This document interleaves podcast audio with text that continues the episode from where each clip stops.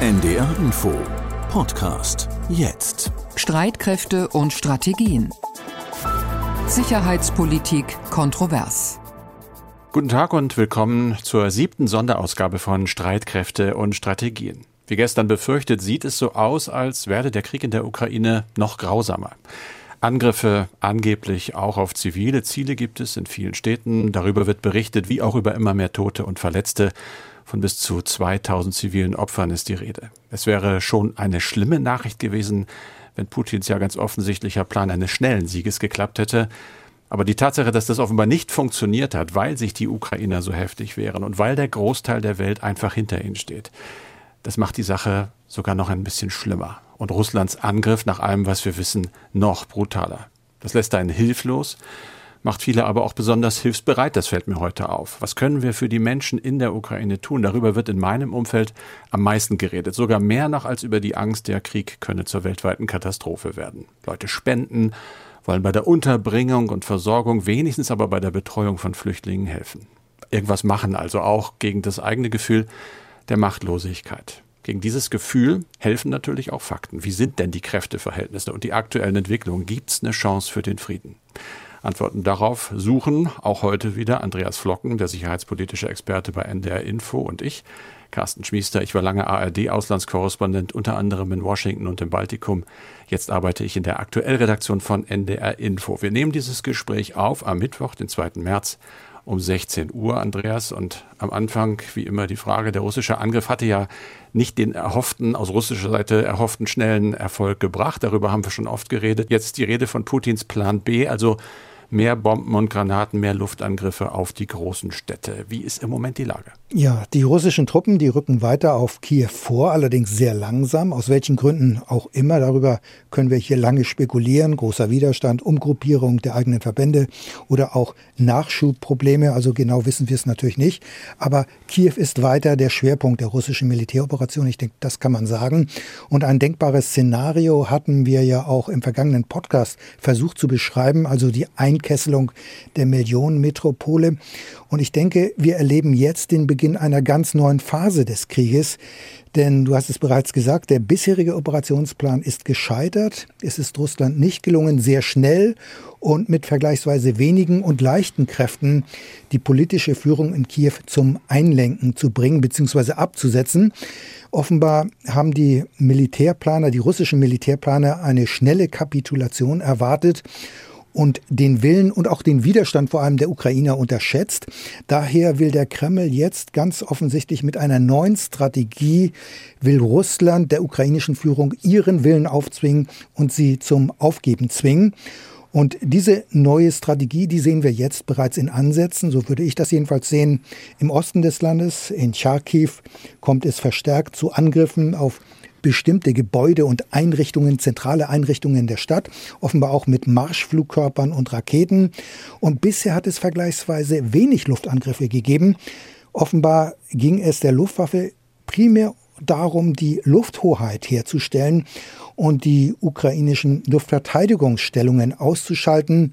Das heißt, äh, so würde ich es zumindest sehen, die russischen Streitkräfte haben aber noch ganz andere Möglichkeiten und sie haben diese Möglichkeiten bisher nur noch nicht voll genutzt. Und ich denke, das wird sich jetzt ändern. Das gilt auch für den Einsatz von Bodentruppen. Die Initiative, die liegt weiter bei den russischen Streitkräften. Und ich denke mal, zu befürchten ist, dass der Krieg jetzt in eine Phase der Eskalation eintritt.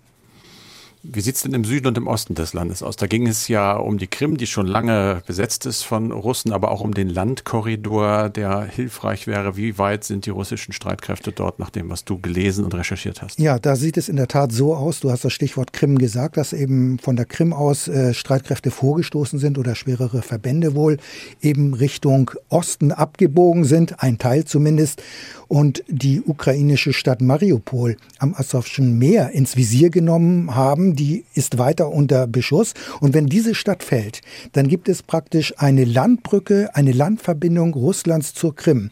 Und das wäre wirtschaftlich für Russland sehr, sehr wichtig. Und wenn wir weiter dann im Süden bleiben, eine andere, ein größerer Verband oder Verbände, muss man sagen, genau wissen wir es ja halt nicht, ist eben in die andere Richtung sozusagen vorgestoßen. Und offenbar kontrollieren inzwischen russische Verbände jetzt die Hafenstadt Cherson am Schwarzen Meer. Und es sieht so aus, als sei dies nur ein Zwischenziel, um dann weiter auf die viel größere Hafenstadt Odessa vorzurücken. Und letztlich wäre dann die Ukraine fast vollständig vom Schwarzen Meer abgeschnitten.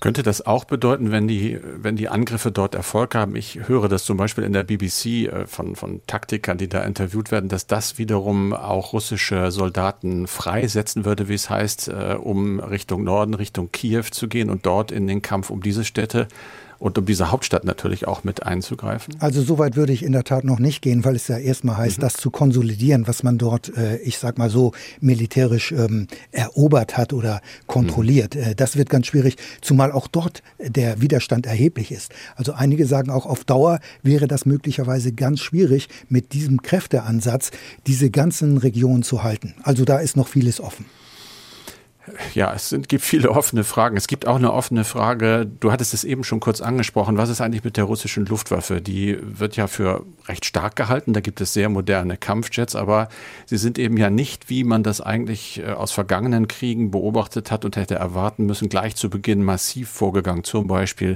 mit Angriffen gegen Kommandozentralen des Militärs, aber auch gegen Einrichtungen der Regierung, auch Infrastruktur, Fernsehtürme, der in Kiew ist ja gestern angegriffen worden. Das scheint nun aber so langsam zu passieren. Und das ist auch einer der Gründe, weshalb der ukrainische Präsident Zelensky den Westen aufgefordert hat, endlich, wie er sagt, eine Flugverbotszone über der Ukraine einzurichten.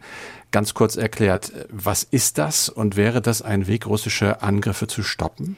Also eine Flugverbotszone ist eben und sagt, dass man verhindert, dass fremde Flugzeuge in diese Zone einfliegen. Und das hieße in der Tat, wenn Zelensky erneut, muss man sagen, eine Flugverbotszone mhm. über der Ukraine gefordert hat, dann würde das heißen, dass künftig keine russischen Kampfflugzeuge mehr über der Ukraine fliegen dürften. Denn äh, dort würde es dann ja auch, das ist die Konsequenz natürlich, keine Luftangriffe geben. Aber in der Tat, so eine Flugverbotszone muss auch durchgesetzt werden. Das heißt, es müssen andere Kampfflugzeuge eingesetzt werden, die eben verhinderten, dass eben russische Luftfahrzeuge in den ukrainischen Luftraum eindringen. Und dazu sind natürlich konkret die USA und auch die NATO nicht bereit, denn das muss man natürlich auch so sehen, das würde ja natürlich eine direkte Konfrontation mit Russland ähm, bedeuten. Man stelle sich mal vor, NATO-Flugzeuge würden ein russisches Kampfflugzeug über der Ukraine abschießen.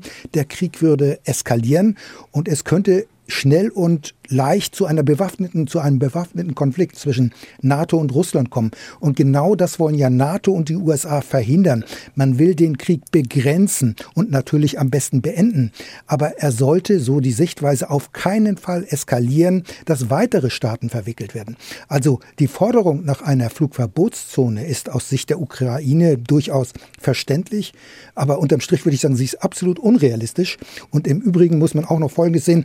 Russland wäre natürlich weiter weiterhin in der Lage, in so eine Flugverbotszone Raketen hineinzuschießen, beispielsweise mit Marschflugkörpern, die dann von Russland aus gestartet werden keine gute Nachricht für Zelensky und äh, der zeigt sich ja trotzdem immer wieder und er zeigt sich sehr, sehr zum Widerstand entschlossen. Wir geben nicht auf. Keiner kann uns brechen. Das, äh, das sagt er. Heute war im Londoner Parlament die übliche Fragestunde des Premierministers. Da war äh, die, die, der Chefdiplomat der Ukraine dort vertreten, im Bundestag ja auch. Das heißt, dieses Land signalisiert weiterhin in die Außenwelt, wir werden weiterhin Widerstand leisten. Wir sehen Bilder von Menschen in Bunkern, in U-Bahn-Stationen. Wir sehen immer noch Bilder, die sich Gewehre umgehängt aufgehängt haben, die Molotow-Cocktails basteln, die sich ohne Waffen russischen Panzern in den Weg stellen. Das alles ist eindrucksvoll. Wir gehen mal davon aus, dass ein Teil der Bilder auch einfach korrekt und authentisch sind. Man muss immer auch in diesem Podcast sagen, wir sind natürlich viel auf Informationen der jeweiligen Seiten angewiesen, können die nicht unabhängig verifizieren und äußern uns mit Vorsicht. Aber es sieht ja tatsächlich nach einem erheblichen Widerstandswillen aus. Trotzdem die Frage, Andreas, kann die Ukraine Russland standhalten? Also in der Tat, der Widerstand der Ukraine ist überraschend stark und er hat mit Sicherheit nicht nur die russische Militärführung überrascht. Aber ich finde, man muss realistisch sein. Dauerhaft wird die Ukraine den russischen Streitkräften nicht standhalten können. Aber ich glaube auch, dass die westlichen Regierungen davon ausgegangen sind, dass die Ukraine letztlich, ich sag's mal ein bisschen salopp, keine Chance hat gegen diese militärische Überlegenheit der Russen. Andernfalls wären ja auch die westlichen Waffenlieferungen möglicherweise schon viel früher und umfassender erfolgt.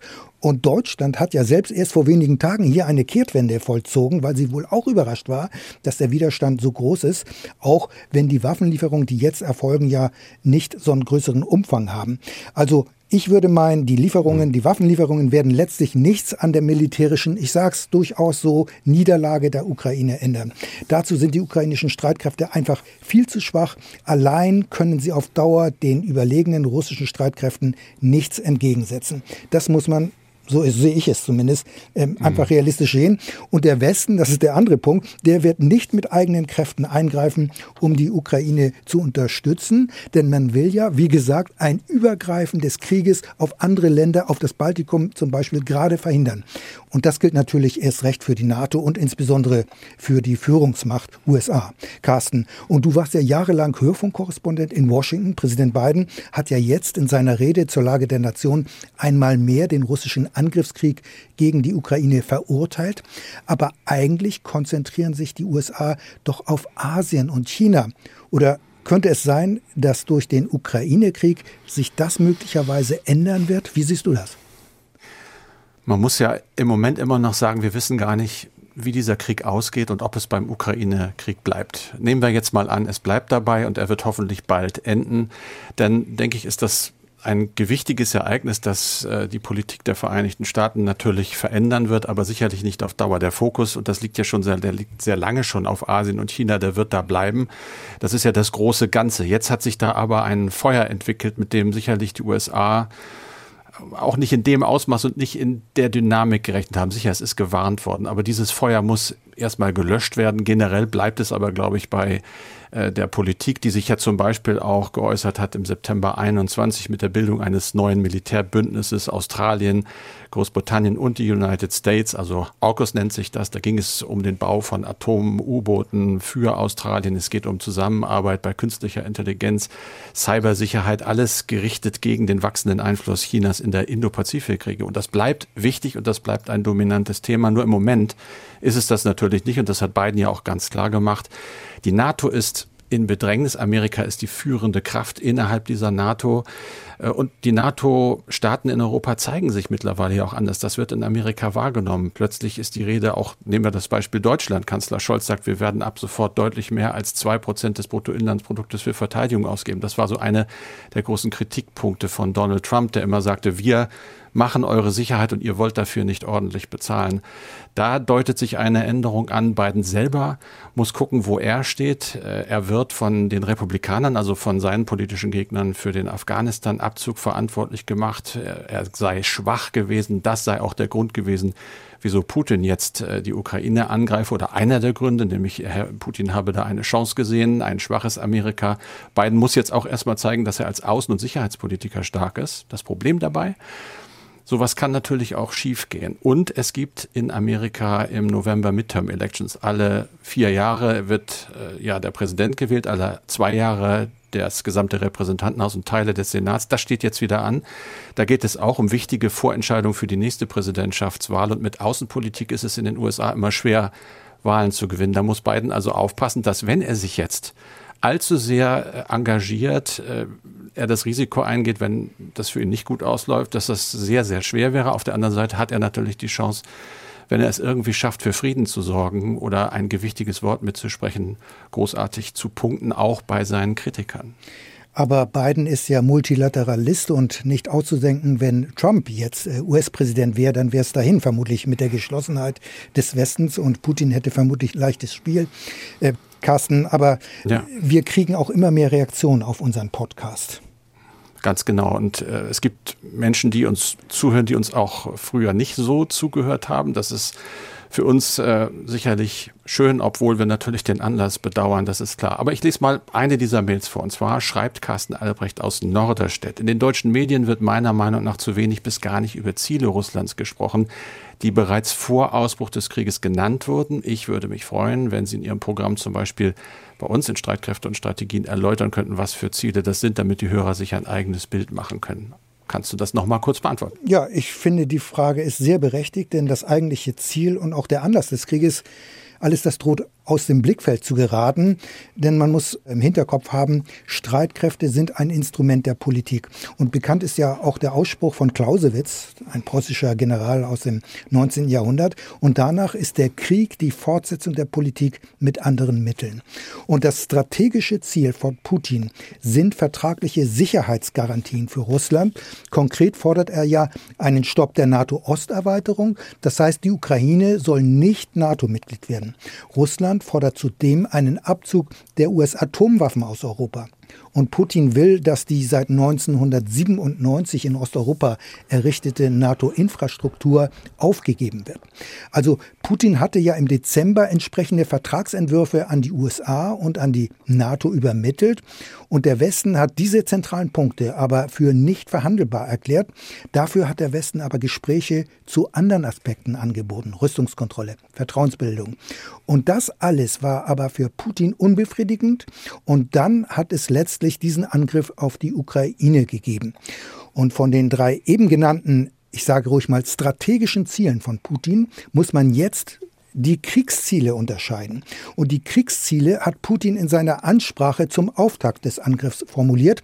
Der russische Präsident hat von einer Demilitarisierung und Entnazifizierung als Ziel gesprochen. Übersetzt heißt das, dass für den jetzigen Feldzug der Auftrag der russischen Streitkräfte ist, die militärischen Einrichtungen in der Ukraine zu zerstören, also Entmilitarisierung und die Regierung zu stürzen. Und in einem gewissen Sinne, so kann man das durchaus sehen, und das haben einige Hörer auch so sehen, gibt es hier durchaus Parallelen zum Irakkrieg von 2003. Denn damals haben die USA ja Saddam Hussein gestürzt und Ziel des Krieges damals, des Irakkrieges, war der Regimewechsel. Also im Grunde genommen genauso wie jetzt in der Ukraine. Regimewechsel hat damals geklappt, aber eine Befriedung des Landes ja überhaupt nicht. Das müsste ja eigentlich ein warnendes Beispiel eher sein für Putin, der ja auch bei seinen Maximalforderungen bleibt. Äh, das ist ja der Nachgang, den man da eigentlich fragen muss. Tat, Wenn man ja. irgendwas was fordert, hat man da nicht im Hinterkopf auch schon Bereiche, wo man sagt, da wäre ich vielleicht zu Kompromissen bereit. Im Moment wirkt er für mich auf mich komplett nicht kompromissbereit. Und das ist ja nicht besonders ermutigend für den weiteren Verlauf dieses Konflikts. In der Tat, so sieht es aus. Das ist auch das Problem des augenblicklichen Krieges. Keine Seite will Kompromisse eingehen. Totale Verhärtung. Ja. Und dann dieses Leid der Menschen, das müssen wir auch immer wieder mal, wenn wir über Strategien reden, glaube ich, betonen. Es ist uns durchaus klar, dass hier massenhaftes Leid ausgelöst wird. Man muss das nur eben trennen, wenn man das von den Fakten her mal betrachten will. Und das klingt gelegentlich, glaube ich, vielleicht gerade für Hörerinnen und Hörer, die neu dabei sind, kalt und, und fast analytisch, äh, unempathisch. Aber so sind wir nicht nur. Das sagen einem alle Experten. Empörung, Gefühle, die haben bei einer sachlichen Situationsanalyse zunächst mal nichts zu suchen. Dennoch sind sie berechtigt und müssen sein. Und von diesen Gefühlen, von diesen Ängsten wird zum Beispiel auch Gudrun Hirsch-Brekenfeld aus Bremen oder ist motiviert worden, uns zu schreiben. Sie stellt die wichtigste Frage eigentlich, wie kommen wir raus aus der Gewalt? Ich zitiere mal aus ihrer Mail, die unerwartet starke Solidarität und konkrete breite Unterstützung für die Ukraine durch verschiedenste Akteure weltweit sind tief berührend und ein immer stärker werdender Impuls für die Werte des, wie sie schreibt, sogenannten Westens in Anführungsstrichen Freiheit, Demokratie, Selbstbestimmung, aber mit jedem zusätzlichen positiven Impuls in diese Richtung wird, wie sie schreibt, der Akteur im Osten noch mehr gereizt, herausgefordert, an die Wand gedrängt. Wo bleiben jetzt, heute sofort die alles entscheidenden Möglichkeiten, den Konflikt zu deeskalieren, Andreas? Ja, das kann ich natürlich sofort auch nicht sagen. Ich habe hier keine Leitungslösung, sage ich mal so. Natürlich müsste man alles und muss man alles tun, um zu deeskalieren. Aber wir haben es ja eben schon besprochen, das setzt voraus, dass die Konfliktparteien auch dazu bereit sind. Aber danach sieht es ja im Augenblick gerade nicht aus. Die Positionen sind unversöhnlich. Es müsste aber Kompromisse geben. Beide Seiten müssten zu Konzessionen bereit sein. Und im vergangenen Podcast war ja die Überlegung schon, die Ukraine bekommt eine EU-Beitrittsperspektive, verzichtet aber auf eine NATO-Mitgliedschaft. Oder Kiew fordert nicht weiterhin die Rückgabe der Krim oder aber gibt auch in der Frage des Donbass nach. Und Umgekehrt müsste natürlich auch Russland von seinen Maximalpositionen abrücken. Und gleichzeitig, finde ich, muss man aber auch Putin eine Brücke bauen, Anreize bieten, dass er deeskaliert. Eine Dämonisierung von Putin, finde ich, da ist, das ist nicht hilfreich. Und vielleicht könnten die westlichen Staaten dem Kreml sogar signalisieren, einen Teil der jetzt verhängten harten Sanktionen zu lockern, gegebenenfalls zu, lock zu lockern, wenn es dafür im Gegenzug Konzessionen seitens Moskau gibt. Natürlich darf man das, das ist logisch, nicht öffentlich machen, sondern es sollte eigentlich da oder könnte vielleicht vertrauliche diplomatische Kanäle geben. Das Problem ist nur, derzeit herrscht in Sachen Diplomatie offenbar Funkstille. Und auch wenn beide Konflikt Parteien jetzt eine zweite Gesprächsrunde möglicherweise anvisieren werden. Das ist alles noch offen. Aber grundsätzlich finde ich schon, und das sehen ja auch alle Betroffenen so, der Krieg muss so schnell wie möglich beendet werden. Und das geschieht aber nicht durch Waffenlieferungen und Sanktionen, denn damit wird der Krieg ja nur weiter verlängert. Die Positionen werden immer härter und das ist natürlich eben das Tragische in der jetzigen Situation. Man muss miteinander reden. Und du hast in den früheren Podcasts ja auch schon gesagt, am Ende jedes Krieges stehen Verhandlungen. Und die Frage ist einfach nur, wie viel Blut muss fließen, äh, bis es endlich dazu kommt. Es wird geredet, glaube ich, weiterhin. Ich kriege Signale, dass es auch auf äh, sehr, sehr unterer Expertenebene auch nach wie vor auf Think Tank-Ebene westlich-russische Konsultationen gibt.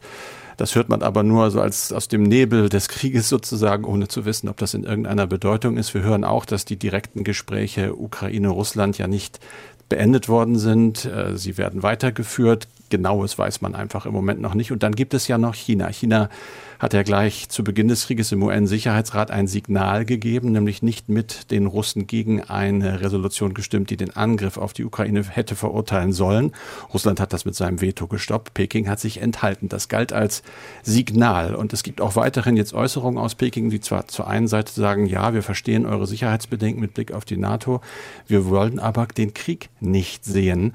China steht also auf der einen Seite zur strategischen Partnerschaft mit Russland, aber macht gute Geschäfte mit Europa und den Vereinigten Staaten zum Beispiel. Wäre es denkbar, dass China da denn doch schnell und vielleicht auch stärker in die Rolle des Vermittlers gerät und sich selber auch begibt. Ja, ich finde, das ist durchaus denkbar. Allerdings muss man sehen, Peking hat bisher eine sehr ambivalente Rolle in dem ganzen Konflikt äh, gespielt. Ich erinnere daran, dass der chinesische Staatschef ja bei einem Treffen mit Putin zum Auftakt der Olympischen Winterspiele klar die russischen Forderungen nach einer neuen Sicherheitsarchitektur und nach Sicherheitsgarantien unterstützt hat. Beide haben dann in einer gemeinsamen Erklärung, die dann veröffentlicht wurde, festgestellt, und gesagt, die NATO-Osterweiterung ist nicht in Ordnung nicht in Ordnung, sie ist falsch.